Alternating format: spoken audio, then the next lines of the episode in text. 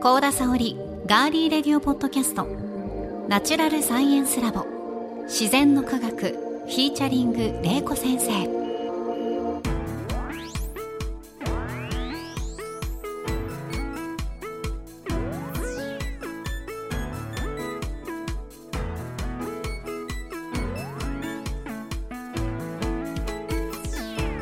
皆さんこんにちは。ガーリーレディオポッドキャストガリレディパーソナリティの高田沙織です。ナチュラルサイエンスラボ自然の科学は元科学館職員防災士。農学博士の玲子先生に自然科学と自然現象である災害。その防災を聞き学ぶサイエンスポッドキャストです。土水昆虫宇宙食物理気象環境など自然科学の多彩なテーマをさまざまな視点で分かりやすく紹介しながら防災の知識や災害への備えを伝えていきます。それでは皆さんナチュラルサイエンスラボで私たちと一緒に科学しましょう。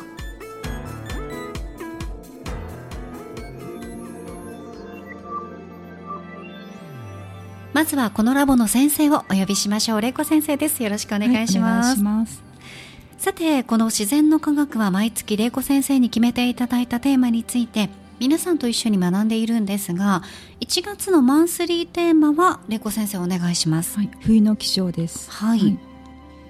まあなんか冬っていうとあの美しい自然現象っていうとオーロラって思いつくと思あまあそうですね。なんかこの寒いところであの例えば南極とかカナダアラスカとかで、はい。寒いところであのオーロラが発生するかなと思うんですね。はい。でちょっと今回ね冬の気象オーロラって結びつけちゃったんですけど実はあの寒いところで発生はするんですけど実はオーロラが見える場所が寒いかどうかって実は関係ないんですよ。えそうなんですか、はい、そうなんです。なので、まあ、オーロラがまずでどのような現象なのかっていうところを紹介していきたいと思うんですけど、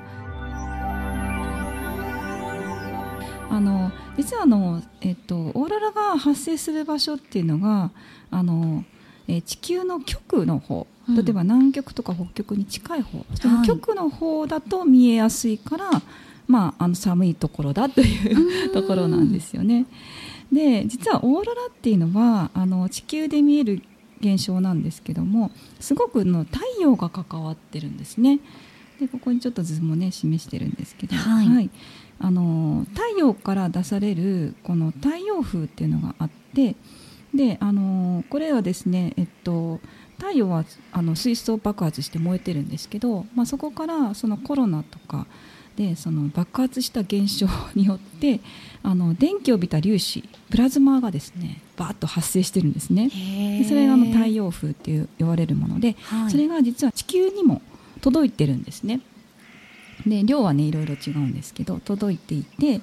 でえ地球はねこれ結構プラズマってそのまま浴びると X 線とかも入っていて危ないんですけれども、うんあの地球は結構守られていて、まあ、地磁気であったりとかあの大気によって守られているので太陽風っていうのは地球の周りをこう通通り過ぎていくんですけど、うん。あの実は地磁気ってあの極の方でこうぐっと回り込んでこう落ち込んでるんですよね。なのでそうするとそのそれに引き寄せられて実は太陽風のプラズマっていうのが地球にこう入り込んでいくっていう現象。であの実はオーロラっていうのが発生します。はい。なので、まあ、発生するところっていうのはこう丸くなってて大体こう地磁気がこ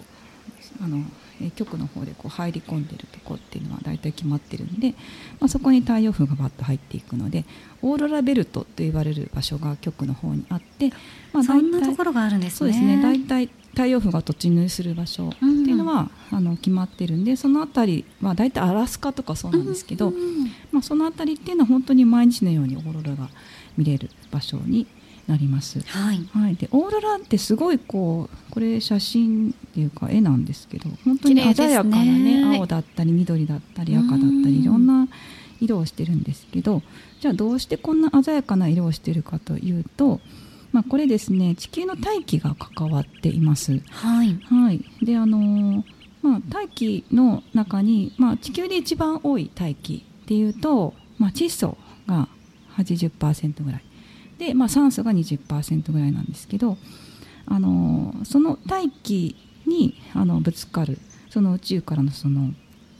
プラズマとか電子がぶつかると実はあの窒素だと緑色に変わる。はい。まあ、ちょっとこれあんまり今回説明しないんですけど、うんうんうん、あの窒素分子のあの電子が冷気状態っていうんですけど、はい、あのエネルギーを与えるとちょっとこう外角外のぐるぐる回ってる電子が上周りがちょっと広がってでエネルギーがたまるんですね、うん、でそれがこう光となってエネルギーが飛び出すと、まあ、光るんですけど、まあ、窒素は緑色酸素は青色っていう風なあな色に変わるんですよねなのでオーロラって緑とか青が多いのはそういう大気で一番多いのが窒素とか酸素なので実は緑とか青色が多いですよ。そうだったんですね。そうなんです。だからもしかして他の今木星とかでもねオーロラって発生するっていうことが分かってるんで、はい、他の星で見たら全然違うが、あ色が違うそうですね。はい。だから地球だけ見える色なんですよね。はい、ででも実はあの赤いオーロラってあるんですよね。で赤いオーロラが実はあの、えー、2023年の12月1日に北海道で見られました。去年ですね。うん北海道で赤いオーロラが見られてえ先生赤はな何が？あそうですね、うん、赤っていうのはあの、えっと、オーロラの高い高度あのオーロラでもこう上の方はだいたいこうこれでも見ると赤いんですよこういうふうに。で上の方が赤くってであのこれはですねえっと上空っていうのはあの低いエネルギーでもこう光るので赤く見える。もう本当に、うんうん、えっとあの低いエネルギーでもこう光るから赤く見えたりとかあと日本で赤く見えるっていうのはあのオーロラが極の方で発生していてでそれであの、えー、と斜めからこう地球から見るとこれ図があるんですけど 斜めから見るとオーロラがこうあのあ斜めの方にこうこう見えるんですよね。であの見る距離がオーロラまでの距離が北海道からこう遠いんですよね。うん、でそうするとあの夕焼けとか朝焼けが赤いのと一緒で斜めから見ると空気の厚みがたくさんあるので例えば太陽の光のエネルギーが、うん、あの届くまでにエネルギーが高い青い光っていうのはすぐ反射されてなくなっちゃうんですけど赤い光だけ波長が長いので目の目に届くんですよ。なのであの北海道で見られたその赤いオーロラっていうのはエネルギーの低い赤い光だけが北海道の皆さんの目に届いたので、まあ、赤く見えたということになるんですよね。はい、なので、まあ、そういうふうにあの赤いえー、オーロラっていうのも見れました。でこの時はちょうどその、えーと、非常にあの大きなオーロラが発生していてあの太陽活動が非常に活発になってたんですよ。であの太陽活動って結構こうあの11年周期であの活動のあの度合いが変わっていくんで、まあ、ちょうどですね、まあ、11年周期っていうその11年周期の中でも活動が活発な時と弱い時とあってちょうどその2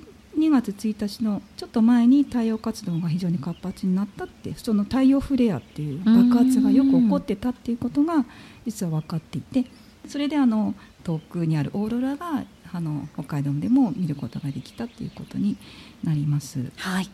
はい、で過去遡ると実はあの京都でもオーロラが見えたっていう記録があってすごいですね。北海道で見えそうかなと思うんですけどあの京都でもオーロラが見えたっていう記録があって実はこれ京都市伏見区のあの東丸神社っていうところにあの東羽倉家の日記が残っていて正解って星に書いて星を正解って星にあの回答の回っていう字書くんですけれども、はいはい、これ1770年の9月それも9月ですね。17日の日記に山からあの放射状に、えー、吹き出すような形のオーロラがの絵があのここに書かれていてでこれはですね京都上空のに磁力線があってそこになんかオーロラがなんかオーロラってこうカーテンのようにひらひらしてるかと思ったらその日本で見るオーロラっていうのはなんかこう空に放射状にバーッと赤い光が広がってるみたいなイメージで磁力線に沿ってそういう線ができたっていう、はい、あの現象がこの時起こったそうです。であのやっぱりオーロラって綺麗なんですけどもあのこの時はそのどうどうしてこんなのが発生するかわからなかったんで火事が起こったんじゃないかとか天変地異じゃないかとかあの良くない現象と結びつけて、まあ、だ大丈夫なのかっていうふうに当時の人は思いますよね。思ってたそうなんですね。はい、であとですね、えっと、オーロラが極大期ってさっきの11年周期って話もしたんですけどじゃあ次一番あのオーロラが見えいつの年がオーロラが見えるかっていうと、うん、実はあの2000今年なんですよ。2024年。ああそうなんですか？そうなんです。2024年の1月から10月が、はい、一番その太陽風があの強さが非常に強くなる時期だって言われていて、まあ、それがあの黒点太陽の黒点ってこう観測すると見えるんですけど、はい、あのこれが黒点が増えた増える時期が11年周期で今すごく増えてるそうなんですよ。でそうするとあの太陽の活動が活発になって太陽風が多く届くんであの今の時期実はオーロラって今年はすごくオーロラが各地で見られる時期になってるそうです。はい。で、まあオーロラ見た方わかると思うんですすごい綺麗なんですよね。はい、見たことないです。ですね。で、それ私も見たことないんで見たことある方に今日はあのお聞きしたいなと思ってお呼びしました。はい。はい、皆さんこんにちは。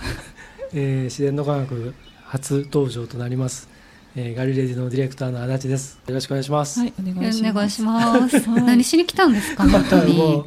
う、もうね、ちょっと、玲子の部屋に入ってこないでください。お願いしますから、えー。招いてくださる方と拒まれる方と。招く先生と拒む講談みたいな感じですね。はい。あの、はい。オーロラのお話ということで呼んでいただきまして、あの、オーロラとにかく興味が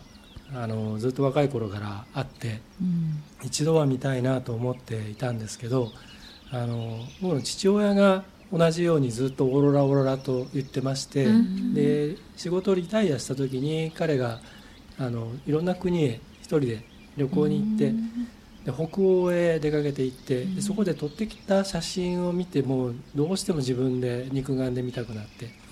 やっぱり肉眼で見るのと動画とか映像で見るのとはやっぱり違うって言ってたもんですから、それはあの肉眼で見たまんまのものをあのビデオとかでやっぱ映せないって言ってて、それは説明できないって言われて、で僕はあのずっと虹と同じような原理だと思ってたんですね。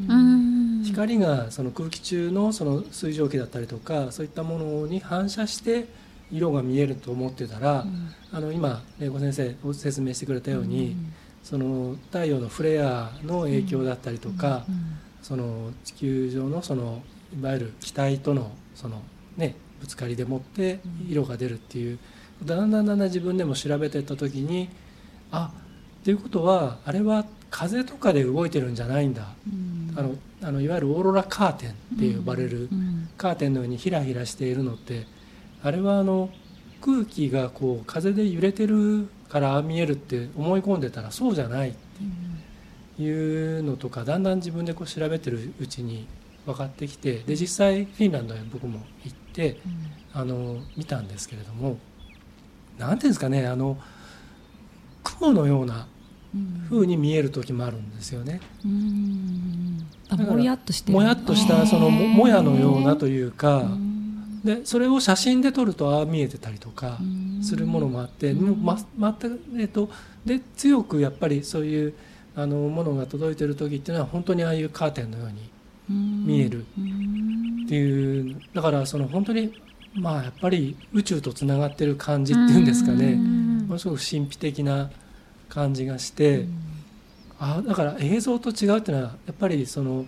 地球上だけのものじゃないってなんなんとなく直感的にそう感じるっていうんあですかね。行くとそう思うんですかね、はい。宇宙とつながってるっていうふうに、はいはいはい。感動しましたやっぱりなんか、はい、で特に理屈を分かっていると、うん。その太陽とつながってるとか、うんうん宇宙空間の間を通ってくる。あと地球の磁場のさっきねうん玲子先生の説明ありましたけど、うん。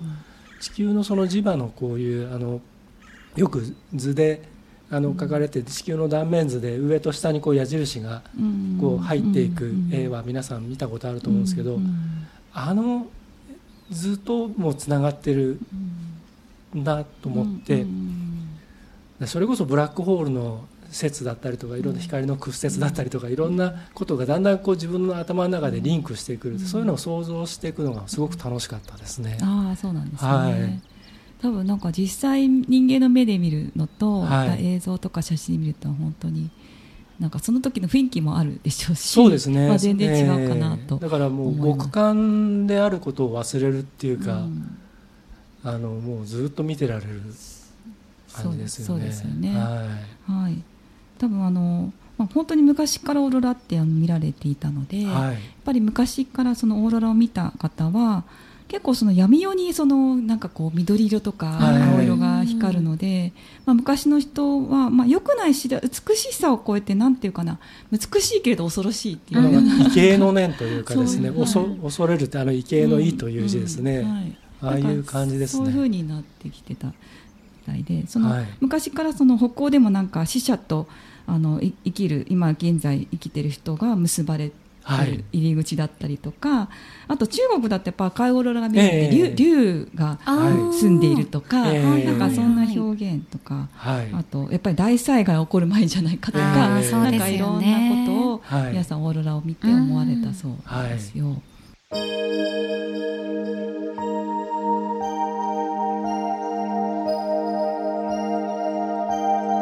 だ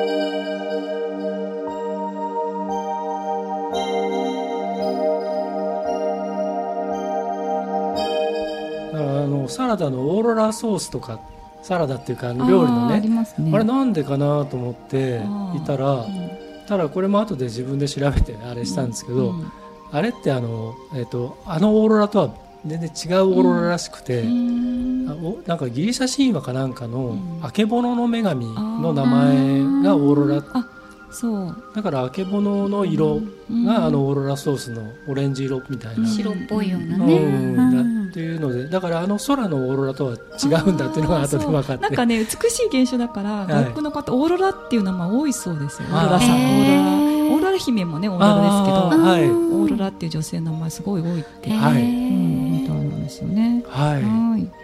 ということでその、まあ、すごいうオーロラって綺麗ですし、まあ、太陽の活動がねどういう風かっていうのオーロラの形も美しさも変わってくると思いますしあと地球の地磁気によってその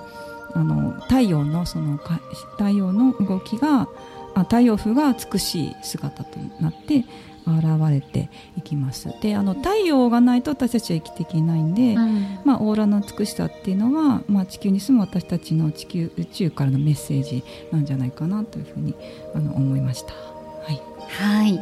ということで今回はゲストもお招きいたしましたね、はい。ちょこっとだけ。そうですはい。ね ありがとうございました、はい。今回はここまでです。次回もどうぞお楽しみに、さあ、玲子先生、この自然の科学では、防災士でもある玲子先生からリスナーの皆さんへ、防災の豆知識や防災ワンポイントアドバイス、何か一つ毎回教えていただいています。はい今回は何でしょうか？今回はあのオーロラを起こすその太陽風による災害について。太陽風は災害にも関係してるんですか？あそうなんです。災害を起こしうるんです、ね、起こしうる。はい、で、なまあ、どういうことかというと、あの太陽太陽風の中には実はの電波やあのその太陽フレアの爆発によって、まあ、電子や陽子の素粒子が飛び出したりとかあと X 線とかね非常に衝撃波とかいろんなものが発生するんであの突然ですね地球のあの地磁気がものすごく影響を受けて磁気嵐っていうのが起こってしまう可能性があります。特に影響を受けるのはあの地球の上空の電離層というところなんですよ。で実はあのあのえーと、いろんな私たちこう電子機器使ってると思うんですけどその電波ですね。あのラジオとかもそうなんですけど、はい、電波は全部その電離層を通ってるんですよ。はい、そこあのえっ、ー、とそうですね。そこを通っているのでその電波はよく反射するそうなんですけれども、まあ、そこがその磁気嵐太陽風による磁気嵐によってうまく通過できなくなって世界中で実は電波障害っていうのがあの起こるんですね。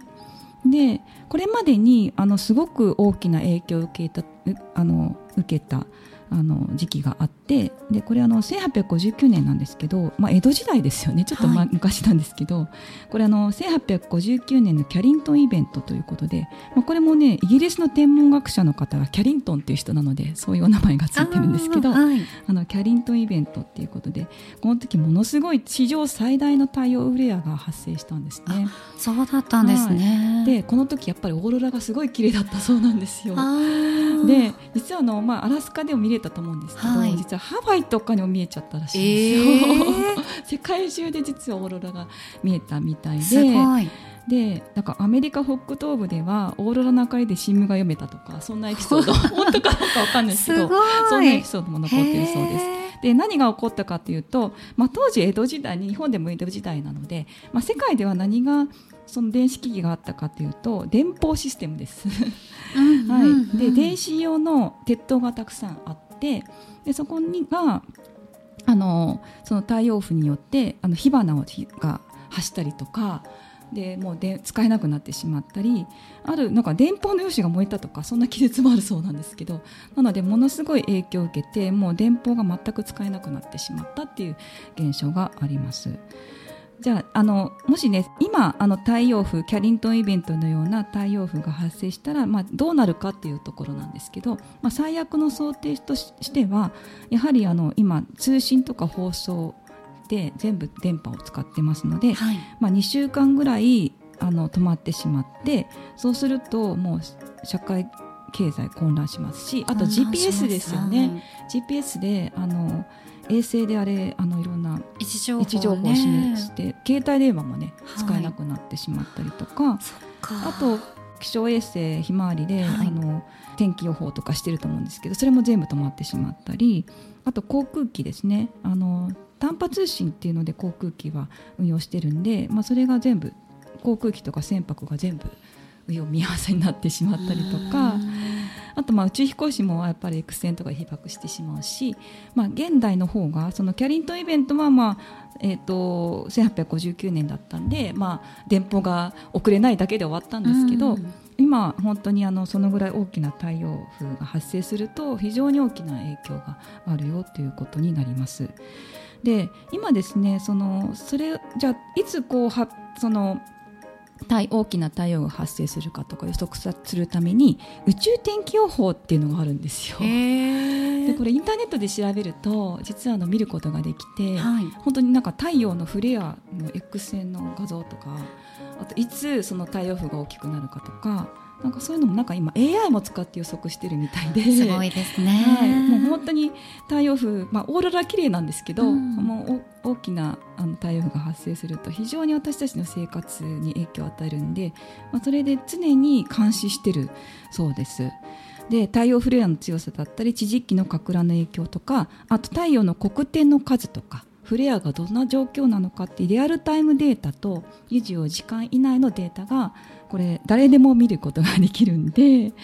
で今はですね企業等で実はあの本当に活用されていてでアメリカでも宇宙天気を調べるっていうことは、まあ、宇宙天気のこの太陽風の影響っていうのは自然災害の一つとしても捉えていて常に監視をしているそうです。なので、まあ、将来こういうふうにねあのテレビって宇宙天気予報ですっていうね今の太陽の状況は活発ですとか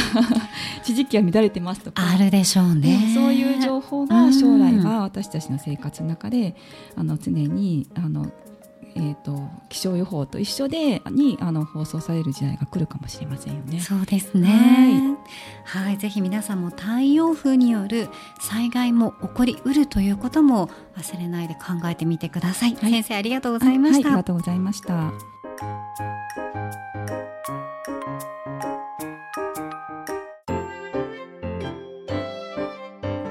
この自然の科学は毎週金曜日に配信します。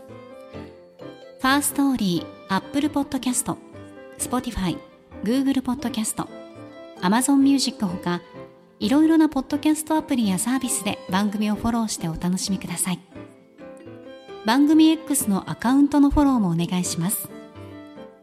ご感想や玲子先生に聞いてみたいことは、お気軽にメッセージフォームや X のメンションやコメント、引用リポストなどでお寄せください。ハッシュタグは自然の科学とガリレディの2つをセットでつけてくださると番組スタッフがチェックできますのでよろしくお願いします。さあ今月は2024年のスタートということで玲子先生にテーマ冬の気象についていろいろと教えていただきました、うん、先生1ヶ月終えてみていかがですか？冬の気象バーってやってみてそうですね、うん、あのまあ普段見てるその、えー、気象のあの衛星の天気予報から、うんうんうん、あとまあ雪が降った時に、まあ、雪の結晶のお話もしたんで、まあ、ぜひあのスマホカメラで チャンスがあれば撮っていただきたいと思いますし、はい、まあ、今ちょうどオーロラがよく見える時期なので、まあ、あの見に行ける方は行ってみていただきたいと思いますし、まあ、反対にその、えー、オーロラってあの太陽風なので、まあ、その太陽風の影響っていうのもあの注目して、まあ、ぜひ宇宙天気予報も気をつけながら見ていただければと思います。はいありがとうございます、さあ玲子先生来月2月のテーマが決まっていましたら教えていただけますそうですね。あの次のテーマが、えー、災害とデザインっていうかそのはい。デザインのお話をしていきたいと思います。はい、であの命を守る絵文字であったりとかそういうデザインの絵文字の歴史とか、はい、そういうものですねシンボルマークであったりとか、結構防災ってその津波避難ビルとかにそういうマークがあったりあと逃げる時にあの避難する場所の非常口のマークとか、その色だったり、はい、その意味だったり、まあ、そんなところがお話できたらいいなと思ってます。はい、ぜひ皆さん来月も玲子先生と一緒に学んでいきましょう。はい。お送りしてきましたガリレディ自然の科学。ここまでのお相手は？はい大場玲子と。私高田沙織でした。では皆さん次回もどうぞお楽しみに